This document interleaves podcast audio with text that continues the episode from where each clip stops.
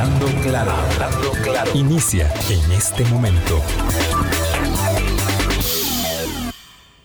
Colombia.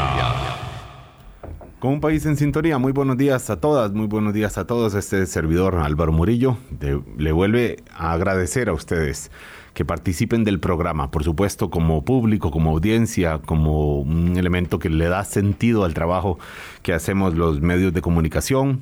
En este caso acá hablando claro como esta ventana de opinión, como le suele llamar nuestra directora Vilma Ibarra, que por cierto viene volando en este momento y, en teoría mm, estará de vuelta eh, mañana, pero les agradecemos muchísimo que, estén, que estén con nosotros. Eh, aquí, por supuesto, desde la 98.7, en este 11 de octubre, ya 11 de octubre, ya en plena campaña, como hemos conversado, como han visto, como, como han conversado probablemente ustedes en el fin de semana, en los espacios incluso de ocio, incluso de familia, porque sabemos que esa es la dinámica que ocurre con la política en paralelo, como no, con, con el fútbol también después de, de, este fin de semana. Buenos días a nuestro invitado del día, don Otón Solís. Buenos días, don Álvaro, y buenos días a, la, a, la, a los radioescuchas y a quienes nos miran. Y también alegre soy por la, el triunfo de la selección. Claro, son elementos que que mejoran un poquito el ánimo, ¿verdad? Que, le, generan una, una sonrisita de momento, por lo menos. Eh, eso, eso, eso siempre está bien y sirve mucho para luego buscar comparaciones, parábolas positivas de, cosas que, que parecen que no se sacan y que pueden salir bien, de cómo el esfuerzo, de cómo la unión, bueno, muchos elementos que el fútbol y en general los deportes funcionan para, para eso también, Otón. De cómo la experiencia cuenta, porque ayer se lucieron los jugadores del 2014. Habían como 5 o 6 jugadores del 2014, de Brasil 2014. Promedio de edad altísimo, ¿cierto? La experiencia cuenta, claro. Ahora podríamos decir la experiencia cuenta, y eso es lo que han dicho pues muchos partidos políticos. Uno ve la oferta puesta sobre la mesa, por lo menos en las candidaturas. Que, ¿no? que era el factor determinante. No, no, no. Bueno, por eso. Ahí está. Cuando hablamos de experiencia, por supuesto, cuando hablamos de, de Otón Solís, eh, es hablar justamente de experiencia, exministro, exdiputado en dos ocasiones, ex candidato presidencial. Bueno, hacer el recorrido de la, de la vida política de Otón Solís es quizás innecesario cuando todos lo sabemos. Teníamos tres meses ya de de no saber de Don Otón. Obviamente el último incidente, y digo incidente porque acabó siendo eso en la vida política, fue el nombramiento eh, frustrado como representante ante la Organización para la Cooperación y el Desarrollo Económico, la reacción eh, furibunda, diría, podríamos, y, llena de mentiras. Llena de mentiras. dije mentirosos y, lo que hicieron fue quedarse callados a los que inventaron argumentos de todo tipo. Pero, Pero bueno, cuando, cuando, la mentira triunfa hay que preocuparse. Y claro que yo, yo pensé en el país y renuncié al cargo, pero me, preocupó que la mentira triunfase. Ahora ya no sé, Newton, y le pregunto, estoy hablando con... Porque está, uno sabía en Estados Unidos y con Trump. Y aquí hay muchos de los que se acogieron a la mentira. Decir que yo me había opuesto al ingreso de Costa Rica a la OECD, que había hecho lobby para que no ingresáramos, que no sabía nada de la OECD, eh, otro montón de cosas y, es verdad, es la, es la posverdad, el mundo de la posverdad. Usted con mentiras arma un argumento públicamente y ahí se montaron un montón de gente a mentir y, les dije mentirosos y son mentirosos. Increíble que, la mentira triunfe. Eh, eh, digamos, es una, es, una, es una realidad que creíamos se limitaba a Trump y esa ultraderecha evangélica de Estados Unidos, pero aquí la vimos generalizada en ese caso. Eh, todas las fracciones de la Asamblea Legislativa, desde, desde Villalta, hasta la derecha, eh, eh, firmando documentos y diciendo mentiras. Hablamos de esta apuesta, yo diría una apuesta alta que, que hizo el presidente Carlos Alvarado, no, no lo diría yo, lo, han dicho muchos también que lo, que lo han analizado, eh, al nombrar a una figura política que es para nada neutra y que representa en buena medida al PAC. Téngale temor a los neutrales. los que no se animan a decir nada, téngales pavor porque se esconden sus verdades y no se las dicen al público. Claro, y al final el... Téngale pavor a los mentiros, a los, a los neutrales. Pero acaban determinando cuando se está en gobierno y, tiene esta debilidad de origen que tiene y, y, agravándose porque cada vez eh, pues pierde, pierde más, más músculo legislativo, eh, con los argumentos, eh, algunos cierto que se pudo haber dado y otros falsos, como menciona usted, Solo falsos se dieron. Solo falsos se dieron. Las- la lis- yo le hago la lista de cosas y todas son falsas. Y tráigame aquí alguno para demostrarle que No, no, recuerdo uno nada más que decía, eh, es un nombramiento que durará un año y llegará, y, y- y el, y el gobierno que entre no durará un minuto en traerse a Otón Solís de, la, de la sede en París. Eso Digamos, no, eso, eso es... no- eso no se sabe si es así. Eso, es una- eso, no, se- eso no se puede afirmar. Bueno, Es decir, sí. a- Hay gente que se queda y, y los gobiernos futuros van a tener que ser gobiernos nacionales como estos, de coaliciones y nombrar gente de la oposición. No se sabe. Bueno, este como un- pero uno de además la los- alternativa era entonces no nombrar. Porque igual va a pasar con el que nombraron. Porque el gobierno lo quita. Sí, Porque fue nombrado por Carlos Alvarado. O sea, eso era, eso era una inevitabilidad. claro, cuando se ve la lectura política, se ve el, el peso de un nombre como el suyo, que probablemente en este momento ya estén eh, siendo objeto de comentarios acá en las en, en el Facebook, en la transmisión que hacemos, o aquí en la plataforma 70030303, eh, hace más probable que un gobierno diferente pues tolere menos tiempo a, a una figura como Don. Mentiras, Pero quería que- preguntarle, que, don que quería ir a, a estar en, en París. O sea, usted no sabe, las, desde que salí del, gobierno del, del, del, del BES y las ofertas de universidades para que vaya a dar clases. Yo, yo quiero estar aquí. Eso era... El presidente quería mandar a alguien que conocía, un economista que conocía el tema de, la- de los temas de la OECD a fondo eh, y eh, darle una señal a la OECD de que era importantísima para Costa Rica y por eso se nombraba una persona de confianza del presidente. ¿Qué le parece el nombramiento de don Alexander Mora como Muy bien, representante? Muy bien, muy bien. Él sabe del tema y es cercano al presidente y, y me parece excelente. sí. Tenemos pendiente una conversación con, con él que me parece está en este momento allá y volverá a, a- a Costa Rica en, en- en unos días. Don Otón, yo tengo una pregunta. ¿Estoy hablando con un político en el retiro en este momento o un político nunca se retira?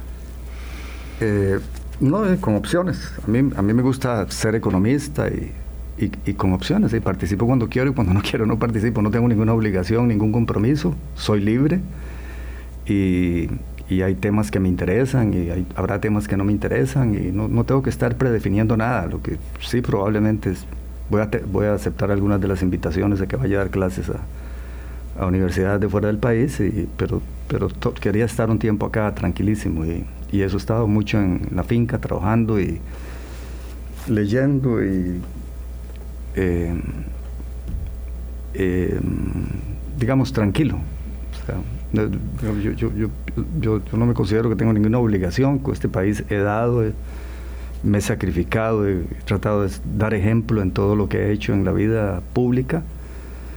Yo no sé cuál político aquí puede eh, afirmar que en todos los cargos que estuvo devolvió plata al gobierno.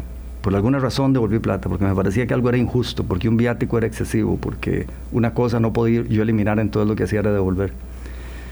Y, y lo primero en política, yo hablo mucha, oigo mucha gente que habla de austeridad y de reforma del Estado. La primera austeridad comienza con usted mismo, porque entonces usted tiene autoridad moral. O sea, ¿qué es lo que usted hace con, con la función del Estado? Llega usted y nombra a todos los asesores a que tiene derecho. Si tiene derecho a nombrar un periodista, lo nombra. Una cosa, digamos, que se puede evitar. Bueno, Eh, pero que puede ser necesaria muchas veces para mejorarle la gestión de la comunicación de las instituciones, eh, no, no, independientemente si es periodista, un profesional que le ayude a comunicar. Depende, y estoy la- la- seguro que usted, de- al revisar el- sus aventuras políticas, eh, pues poco a poco ha ido entendiendo la importancia Sí. de, de- de- de cómo se comunica, ¿no, Tom? Usted dice eh, que quería estar tranquilo esto- estos tres meses, pero no eran tres meses cualquiera. En estos tres meses, el PAC hizo su convención, definió eh, los- las listas legislativas. Eh, por supuesto que, que él postula a don Welmer Ramos. Eh, el, PAC está en un momento de crisis. Creo que nadie podría mm, cuestionar la palabra eh, en este momento como agrupación política. El PAC, su PAC, el partido que usted fundó, por supuesto que, y, y- le adelanto la, respuesta que, dará, de que usted no controla el PAC, eh, usted en su momento dejó que también otras fuerzas, u- o bueno, o aceptó que otras fuerzas también tomaron poder, pero finalmente es inevitable ligar al PAC con usted. ¿Cómo está viendo lo que hizo el PAC en estos últimos tres meses?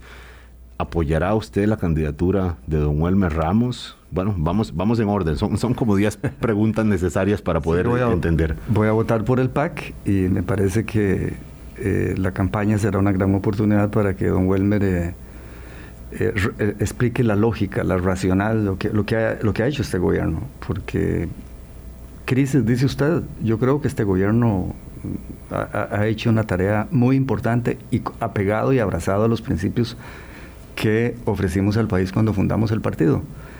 Eh, y, digamos, es una oportunidad la campaña, dado que ha habido pues eh, una, oposición masiva que ha criticado mucho y ha, llegado a tener resonancia y eco, y alguna parte de la prensa también. Eh, la campaña es una oportunidad para poner en el tapete ciertos temas que, que me parece son, son temas que deben tratarse por, por, porque deben mantenerse, y temas muy buenos, áreas muy, efectivas en que el gobierno ha actuado. Entonces, eh, yo, yo creo que reivindica el que sí se podían hacer ciertas cosas.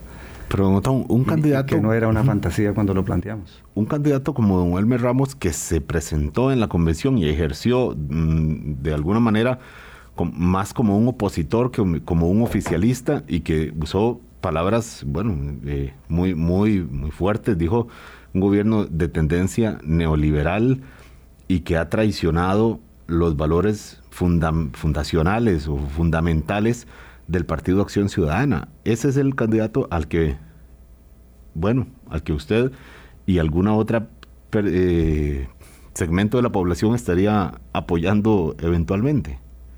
Bueno, eh, tenemos diferencias en ese campo. Yo creo que eh, don Welmer va a tener que revisar cuál va a ser su narrativa de la campaña. ¿Cuál va a ser su narrativa? Su narrativa de campaña es enfrentarse al gobierno, entonces, ¿qué es lo que va a defender? Eh, si, es el, partido, él es miembro de ese partido, y es con ese partido que aspira a llegar al poder. Y mm, yo la verdad es que últimamente no lo he oído, eh, ni tampoco lo oí tan duro como usted dice en la campaña, pero sí, él, ha tenido diferencias en asuntos que, a veces creo que se ha equivocado. Pero eh, vamos a ver qué pasa en los, en los debates de campaña, qué es la posición que va a asumir, porque si se va a unir a la oposición, atacar al gobierno, eh, digamos, aparte de las consecuencias políticas que eso tenga, es, es que, o sea, habría que conversar con él para ver qué, eh, cómo, se puede entender cómo es que él ha entendido este gobierno. Eh, pero usted me dice, siempre esto, eh, don Álvaro, en la vida en muchos casos uno no puede escoger el plan A, a veces es el segundo mejor, o, lo que a veces se dice, que no me gusta la frase, el menos malo. entonces es en comparación.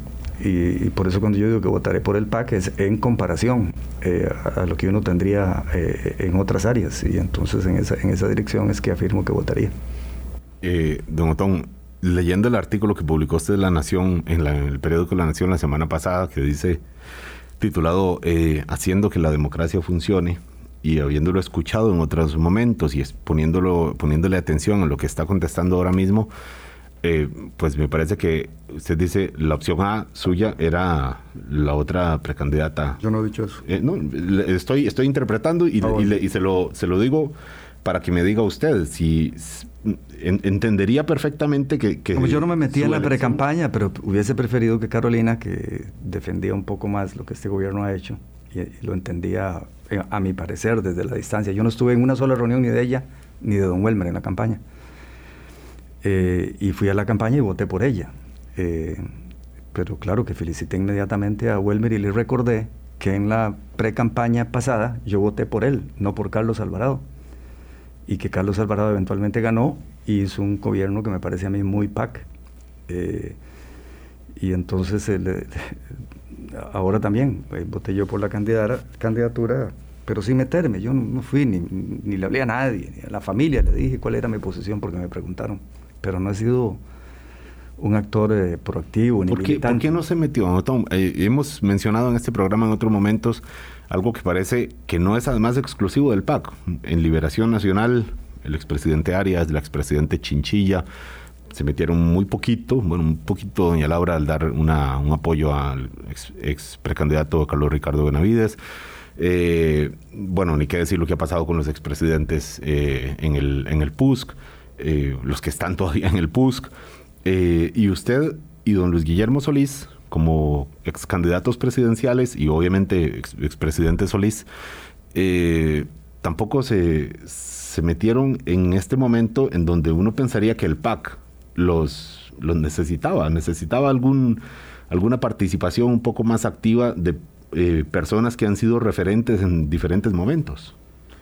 Bueno, eh, porque bueno, yo me pongo el caudillismo totalmente, me he opuesto toda la vida. Dicen que ese es uno de los errores que he cometido, no asumir yo las riendas del partido. Entonces yo renuncié a ser candidato y creo que hay que dar espacios y libertades y tener posiciones, pero no andar eh, tratando de aprovechar la confianza que la gente le tuvo a uno en algún momento para seguirlos guiando. Eso es caudillismo. Eh, entonces, eh, meterme ya en la contienda interna, además de que tenía la prohibición, pero no, no me hubiese metido igual. Yo estaba en el BES la mayoría de la, de la pre-campaña. Pero aunque no lo hubiese tenido, yo, yo hubiese jugado un papel pasivo, ir a votar y sí, sí, tratar de analizar las alternativas y escoger la que me parecía mejor.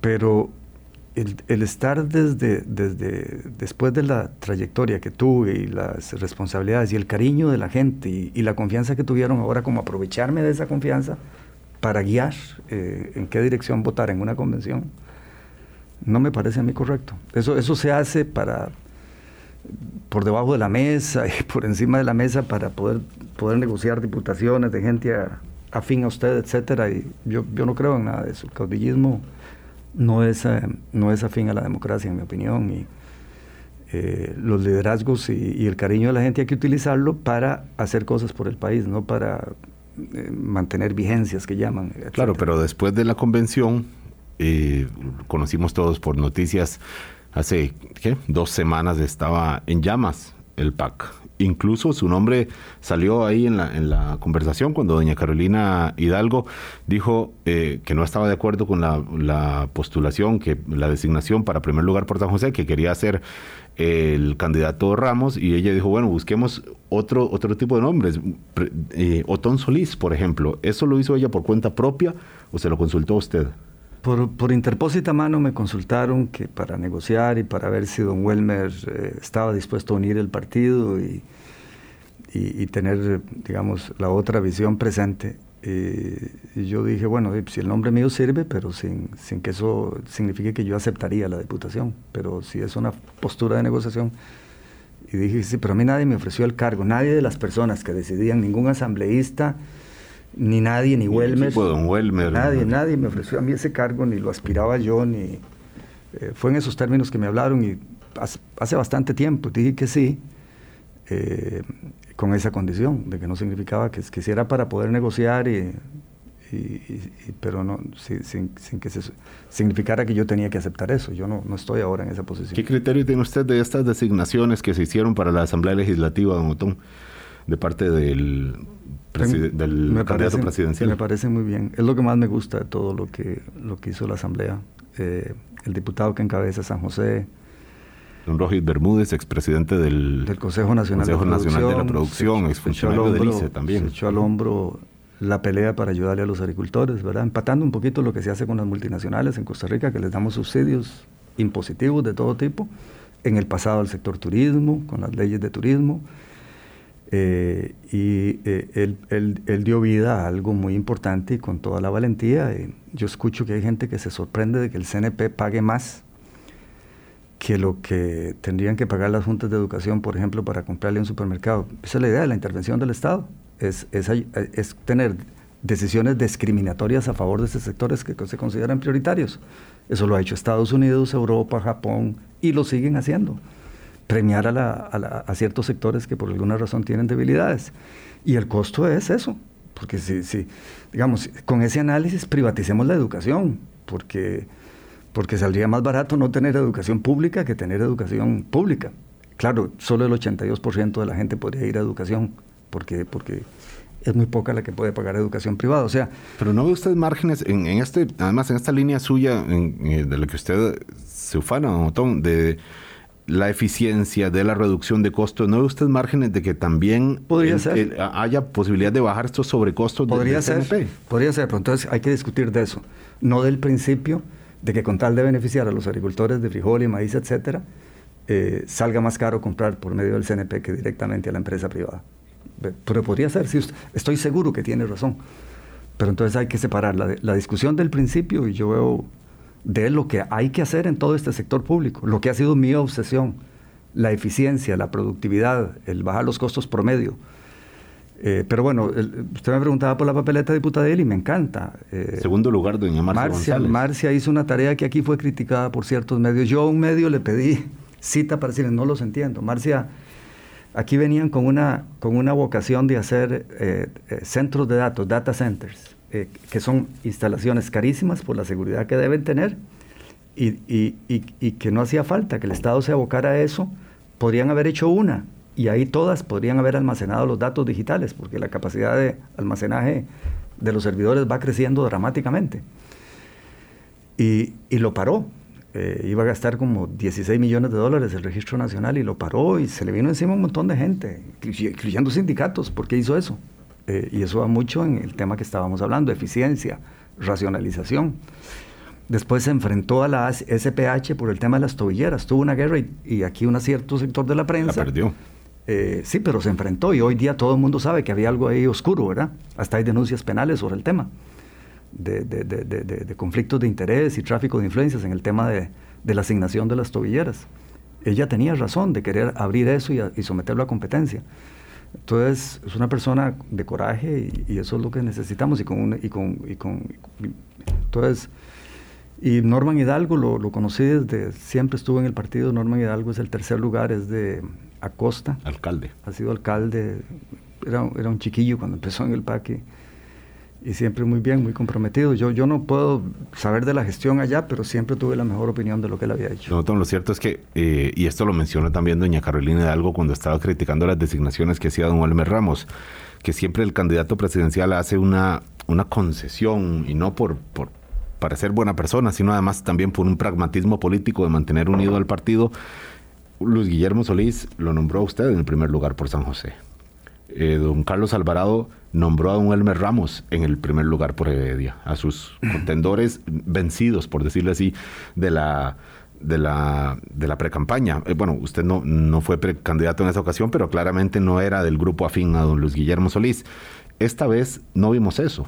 No se planteó así y fue uno de los señalamientos Tampoco a sé pesar yo, de, don- de la distancia, perdón, don Otón, de 150 votos, el grupo de doña Carolina quedó completamente excluido y esto, más allá de que está bien o mal hecho, lo cierto es que expone el PAC a un riesgo de que, de que se le... de fragmentación, quizás. Yo, yo tampoco sé qué pasó a nivel, cómo negoció doña Carolina, si, si planteó cosas irreales o qué planteó. Yo no, no sé qué pasó, yo no puedo opinar de eso. Eh, la verdad es que no me interesa tampoco meterme en esas peleditas. Pero a mí la pelea de fondo es la que me interesa.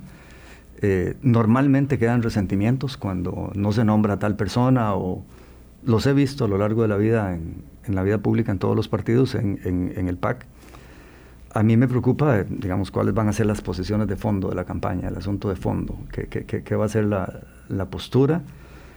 Eh, el PAC nació y debe tener una vocación como la que este gobierno ha tenido, eficientista, de bajar el costo del Estado, el costo de los servicios, de tener finanzas sanas, eh, eh, tratar de neoliberal a un esfuerzo para sanear las finanzas públicas me parece a mí eh, un poquito equivocado, muy equivocado. Es decir, nosotros los que creemos en el Estado y en la intervención del Estado, eh, como, como lo creen los europeos, los norteamericanos, los japoneses y todo país rico, todo país rico cree que el Estado debe jugar un papel importante y lo siguen jugando a pesar de las prédicas neoliberales. Pero lo primero que tenemos que hacer los que creemos en esa visión es preocuparnos por su buen financiamiento, por un financiamiento sano. Eh, ¿cómo, cómo uno se va a despreocupar del financiamiento sano de algo que quiere tanto? Eh, y entonces yo siempre he creído que ciertos sectores de la izquierda latinoamericana han estado equivocados cuando tratan de neoliberal a quien se preocupe por la disciplina fiscal y monetaria. Es charlatán hablar de, y, defender un papel del Estado en la economía y no preocuparse porque esté bien financiado. Porque entonces, ¿cómo el Estado cumple ese papel? O que sea eficiente. Y, porque si es ineficiente, todo se queda en la tubería, todo se queda en, la, en, la, en el aparato público y, y no llega para que se cumplan los fines que justificaron la creación de cada institución, a no ser que el fin de crear una institución era crear la institución y nada más. Y entonces ha habido un error, un error, es decir, yo sí entiendo que la izquierda eh, no quiera que el Estado quiera, crea que quiera que haya una crisis fiscal para de ahí generar las condiciones objetivas, como dice Lenin, que aceleren la revolución. Y un caos es, es, es esas condiciones objetivas. Y también creo que la derecha, le entiendo que se hayan opuesto al acuerdo eh, mío con doña Laura Chinchilla, igual que la izquierda, se opusieron. Porque si yo fuera derechista, una buena forma de obligar a que se privaticen instituciones es tener una crisis fiscal, porque después no, hay dónde coger, hay que hacer algo, cortar programas sociales, privatizar instituciones, como ha pasado, como pasó aquí en la crisis de inicio de los 80. De esa crisis se derivó el neoliberalismo en Costa Rica. Lo hicieron más porque algunos los paramos, pero querían privatizar hasta la catedral.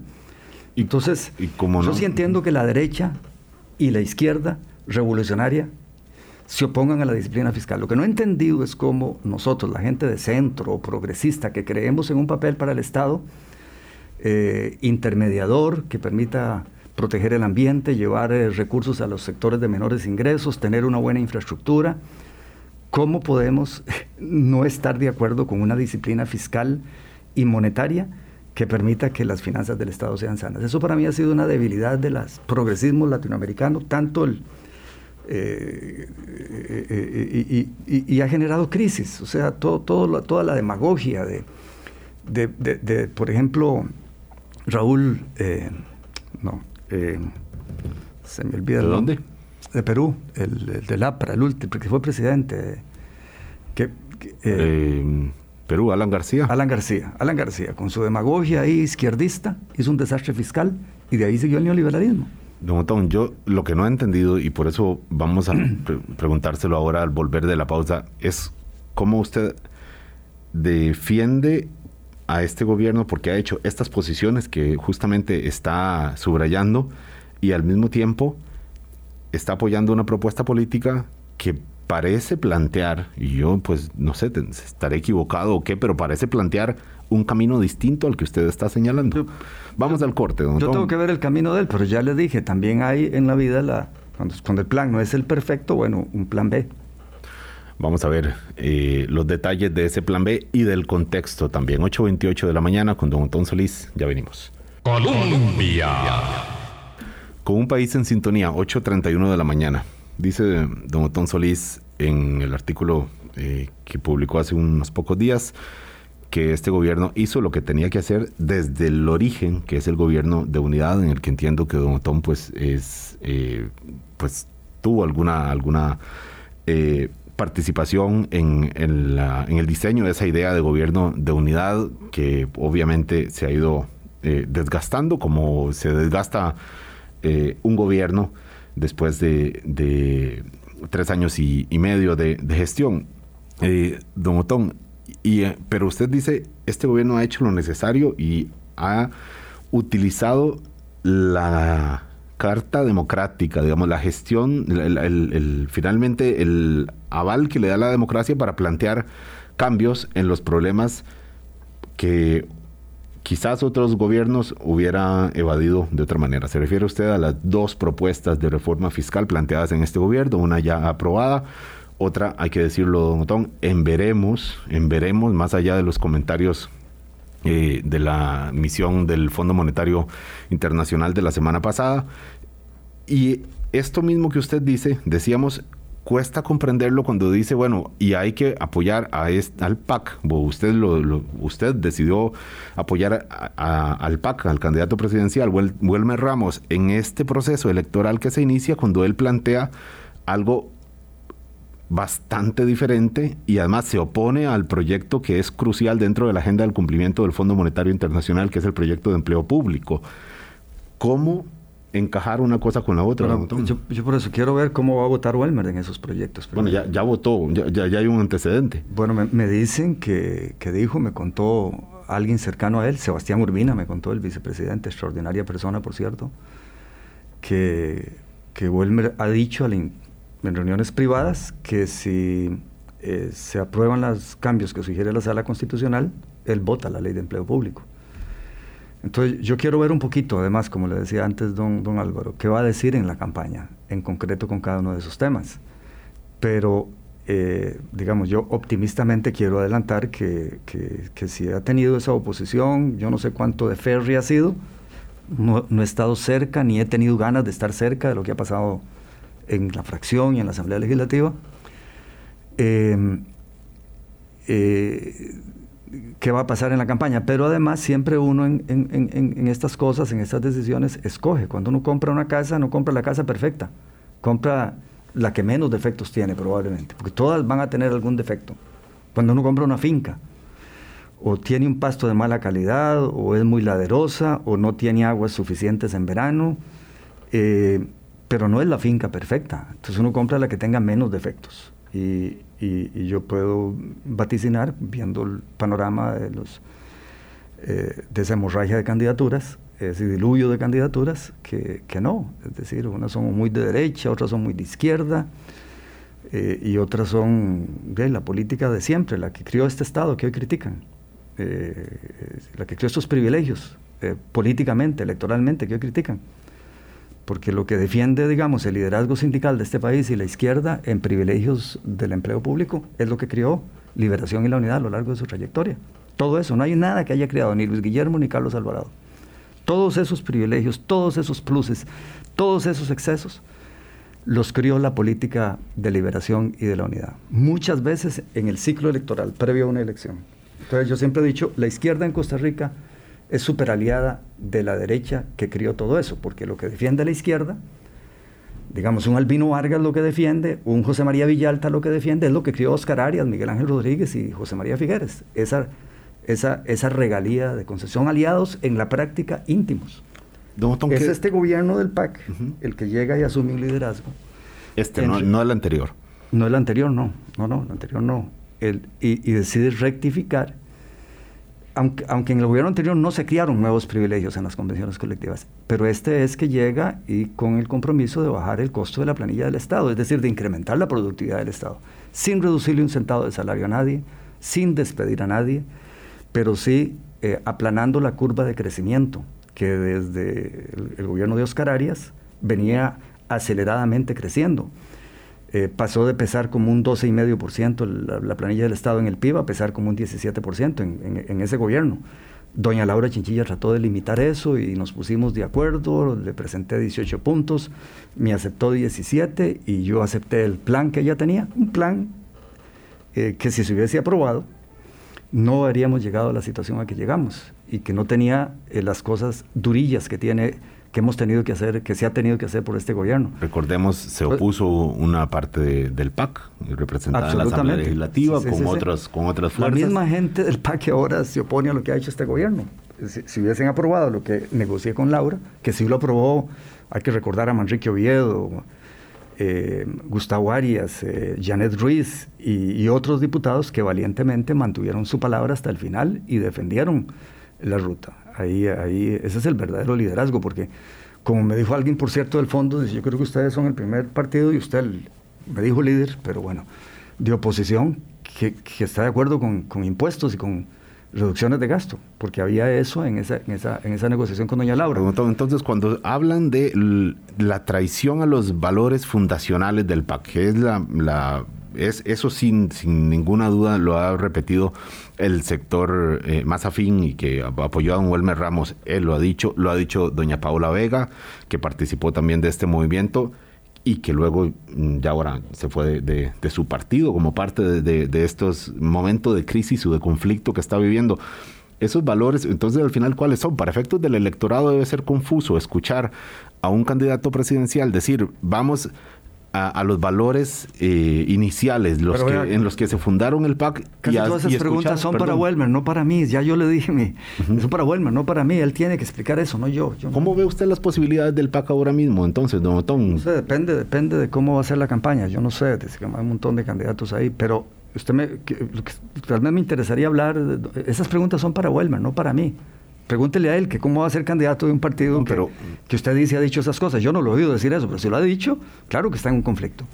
pero no yo, yo no soy líder, de, no, no estoy metido en esta campaña y, es, usual, es usual cuando al final su, su voz influye y probablemente usted no se sienta desagradado con que con que influya, lo escuchan ciertos sectores, fue parte del, de la... Bueno, entonces, lo que me interesa es lo que usted habla de cuáles son los valores fundacionales que este gobierno ha puesto en práctica. Eh, el Estado es un medio, somos estatistas, un poco estatistas, creemos en el papel del Estado intermediador, pero como medio, no como fin. No es para los empleados públicos. Eh, es para llegarle a cumplir con los eh, objetivos que justificaron la creación de las instituciones. El eficientismo del Estado es el dogma más importante de este partido. Fue ahí como le llegamos a la ética, fue ahí como mi, evolución mental llegó a la ética, porque para actuar sobre la eficiencia del Estado hay que tener una ética intachable al nivel eh, superior de la, de la clase política, diputaciones, presidencias, ministros. Para tener autoridad moral, eh, y la autoridad moral se logra actuando con el ejemplo, es decir, con austeridad. Y eh, empezando por los círculos que ustedes lo rodean, tener una ética intachable, transparencia, y eh, de ahí hacer las reformas que hay que hacer, porque si no, no hay autoridad moral para lograr ese eficientismo, esa productividad más elevada en el Estado, porque aquí las, las reformas que se hicieron en el pasado, las pequeñas reformas, fue para quitarle funciones al Estado, no para hacerlo más eficiente. Ese ha sido el gran error, me parece a mí, de la ideología del consenso de Washington y del neoliberalismo. Era quitarle funciones al Estado, una cosa muy ideológica, no hacerlo más eficiente, porque hacerlo más eficiente conlleva enfrentarse a, intereses criados y hay conflictos políticos. Yo creo que ahí este gobierno ha actuado en concordancia. La disciplina fiscal como principio, el ejemplo de los líderes. El presidente Alvarado llega y le pide a todo su equipo que se baje el salario, se lo baja a él, le devuelve una parte al Ministerio de Hacienda y renuncia a esa pensión absurda de los expresidentes. Esa cosa, un régimen no contributivo, pero no eh, con pensiones bajas como es el régimen no contributivo dirigido a los sectores de menores ingresos, sino un régimen contributivo que les da pensiones de cerca de 5 millones de, de colones mensuales a personas que no han acumulado las cuotas, ni las contribuciones, ni los años, ni la edad. Eh, aquí hay candidatos eh, que están haciendo campaña con, ese salario, con esa pensión del Estado, porque, porque son expresidentes. Y entonces hablar de pedirle sacrificios a los empleados públicos y más impuestos a los empresarios de este país, si usted no elimina primerísimamente los abusos personales, los que usted puede renunciar, porque aquí no hay excusa, aquí no necesita la Asamblea Legislativa. Lo que he hecho yo toda la vida, devolver cosas, porque no se necesita para los sacrificios, tener eh, una cobrar nada más la mitad de la deuda política, eh, todas esas cosas que, implanté. Eh, no hay que pedirle permiso a nadie, eso usted lo hace. Bueno, el presidente Alvarado no necesita pedirle permiso a nadie para actuar con valores y el ejemplo, renunciando a la pensión, que son como 2.700 millones de colones a lo largo de su vida. La gente reconoce esto, don Montón, eh, llámese electorado, pues llámese eso es muy PAC, actuar con el ejemplo antes de pedirle a otros sacrificios. Yo hago mi sacrificio, eso es un valor totalmente PAC, muy ajeno a la política tradicional, que predican una cosa, y algunas derechas de aquí, eh, diputados de derecha en la Asamblea Legislativa, hablando de austeridad y tenían una batería de asesores a la par, pagados por el Estado. Es, decir, es primero la coherencia, el usted actuar de acuerdo a lo que predica y dar con su sacrificio el ejemplo eh, y, restarle autoridad y, y, argumento a quienes se van a oponer a eso. Entonces, eso es un valor muy PAC que el presidente Alvarado ha puesto en práctica. Llevando este valor coherencia a, otro punto, don eh, cuando algún sector eh, crítico del PAC al, gobierno dice, ¿cómo vamos a nosotros eh, a, enojarnos porque nos digan incoherentes si en un gobierno del PAC hay una figura ahí dentro de la Casa Presidencial? como estuvo durante mucho tiempo don André Garnier y con, pues suponemos con poder de influencia. La verdad es que su gestión nunca fue muy publicitada, pero, pero seguro no estaba ahí eh, pues eh, atendiendo eh, llamadas Digamos, fútiles ni nada. ¿Cuál propuesta de privatización o de apertura o neoliberal salió como resultado de la presencia de él y otras personas en el gobierno? O sea, que usted considera que no influyó no, en... Es decir, no, no, el, el, gobierno es muy PAC, no, se ha opuesto a la Alianza para el Pacífico, ha estado de acuerdo con el matrimonio gay, es decir, es, es un gobierno PAC, pero eh, dada la estructura de poder legislativo, 10 diputados nada más. Eh, eran. Eh, eran, ahora son, son 9. era muy difícil. Si usted deseaba hacer cambios, usted llegaba, quería sentarse a administrar y disfrutar la presidencia de la República, eh, pues, y, ser un gran líder en el partido, llega y llena, la, llena el poder ejecutivo de personas del PAC. Pero siempre dijimos, porque es otro valor del PAC, el gobierno es para el país, el PAC es para el país. No creemos en esto del botín. Usted sabe la palabra botín de dónde viene. En las guerras medievales, el que ganaba la guerra se llevaba hasta las gallinas, las pinturas, los castillos y a los perdedores de esclavos. eso es, eh, eh, eh, ese es el concepto de botín, el, que se había impuesto aquí. Usted gana las elecciones y entonces usted decide quién recibe una placa de taxi, quién es el director regional de enseñanza, quién es maestro, quién es policía. Esa era la política que había aquí antes de que se fundara este partido. Y el, presidente Alvarado llega y muy afín a los principios del PAC, dice, no, voy a nombrar algo para que el PAC le pueda servir al país. Y reproduce en el Poder Ejecutivo, ministerios, embajadas, eh, presidencias ejecutivas, directivas de instituciones, la estructura de poder de la Asamblea Legislativa. Es el principio del gobierno nacional que, bueno, yo había propuesto desde el primer año de que fui diputado y que se armó ahí con la colaboración de gente muy ilustre. No, Tom, pero... y entonces eso permite le impide a la oposición, eh, nombra desde la izquierda, doña Patricia Mora, hasta la derecha, todo el mundo ahí está, ¿verdad? Y, pero la agenda es la agenda del partido. Eh, y se hacen las reformas para hacerlo más eficiente, para reducir los abusos en las convenciones colectivas, en el empleo público, que estaba en todos los programas de gobierno que llamábamos convocatorias cuando yo era candidato, y lo dije toda la vida en las campañas, el Estado es para la gente, no para eh, los que estamos en el servicio público. Como ¿usted cree, y yo sé que me va a mandar a hacerle esta pregunta a don Walmer, pero es que ya se la han hecho, ¿usted cree que es posible hacerlo gobernar sin haber eh, entrado eh, con esta idea de gobierno nacional que se planteó. O sea, hubiera sido posible hacerlo de una forma pura, con solo rojiamarillos, eh, políticamente hablando, por supuesto, en, el Poder Ejecutivo. Son las preguntas que él tiene que contestar. Yo creo que es imposible. Es que él ya dijo. Yo creo que es imposible. perdón, no, mi colega Alfaro me, lo, ya, yo le dije, es imposible hacerlo, don Álvaro. No me pregunte a mí por lo de Welmer, pregúntele a él. Es que yo, no soy el candidato. No, no, pero. Si el candidato diría eh, aquí con Carlos Alvarado y el ejemplo que dio, se acabaron esos gobiernos que llegaban y decían es que no tengo mayoría legislativa, es que la Asamblea, es que la Defensoría me, obstaculiza todo, es que la Contraloría, es que la Sala Cuarta. El presidente Alvarado llega y dice, yo no voy a buscar ni excusas, ni voy a, decir es culpa de tal o es culpa del otro. Eh, voy, quiero arreglar las cosas y hace un análisis y se percata que si no elige en cargos elevados gente de la oposición, no, no cualquier persona, no. Personas prominentes de la oposición, como lo hizo, ministro de la presidencia, un líder del PUSC, etcétera, eh, no voy a tener viabilidad en la Asamblea Legislativa, porque al, tener esas personas en el Poder Ejecutivo, se le hacía muy difícil al argumento de un politiquero en la Asamblea Legislativa oponerse, porque venía de un equipo en el cual estaba eh, de toda esta gente, que, que, que no era precisamente del PAC. Eh, entonces eh, me parece que fue una revolución política que hizo el presidente Alvarado, eh, muy, muy, muy de acuerdo a los principios del partido, de que el partido es para la gente, para gobernar para Costa Rica, no es para el botín, no es para que todos terminen con cargos, y, y fue efectivo se logró y se avanzó y se han hecho reformas importantes, transformacionales. Sigue siéndolo hasta ahora, todavía, ya no. Ha sido complicado, cuando usted ve lo del tren, lo que pasa con el tren y otras cosas, muy complicado. Lo que pasa es que ahora entra la campaña y como todo el mundo está convencido de que va a ganar un partido que no es el PAC, ahí yo creo que ahorita empiezan a probar todo, porque ya les beneficia a ellos, lamentablemente. Eh, el tren, estoy seguro que lo van a aprobar. En ya lo ha dicho algún candidato, que hay que ir en esa idea, pero no con ese proyecto que está planteado por parte del actual Poder Ejecutivo. Son las 8.47 de la mañana. Otón Solís con nosotros hoy. Vamos al último corte. Colombia. Con un país en sintonía. Nos queda cuatro minutos y una pregunta obligatoria, por lo menos así lo considero, para plantear a don Otón Solís.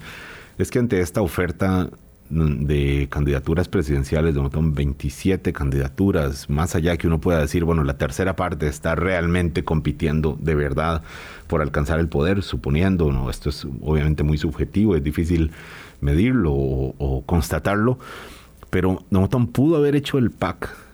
O sea, ¿puede usted hacer una, revisión rápida de que el, el PAC pudo haber evitado llegar a este punto? De de tanta fragmentación partidaria. Mm, esto en la presidencial, para las legislativas, mm, vamos a ver, es otro tanto de, de partidos participando. En primer lugar, don Álvaro, me queda poco tiempo. Eh, una de las tristezas éticas de la política nacional es la mentirilla. La mayoría de esos, el 90%, aspiran a ser diputados. Claro. O sea, aspiran a ser diputados. Eso no se puede decir de doña Linet Saborí o José María Figueres. Esos sí aspiran a ser presidentes. O Elmer Ramos. Pero la gran mayoría de esos lo que aspiran es a ser diputado. Y entonces esto es una mentirilla terrible.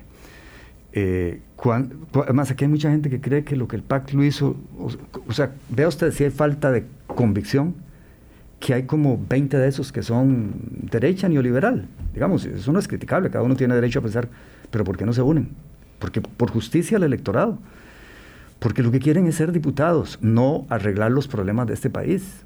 Porque entonces se unirían para ver si de veras ganan la presidencia y llevan su ideología la cual yo difiero, pero jamás puede uno enojarse con alguien o considerarlo poco ético por pensar cómo se piensa. Se habló de coaliciones hasta hace unos meses, hasta que llegó el momento pero de concretar. Pero es ser diputados, todos en su mente, entonces eso es una mentirilla. Eh, porque si fuera el país, se unirían todos esos de derecha. Y cuando el PAC surgió, el éxito que tuvimos desde la primera campaña fue porque había un vacío.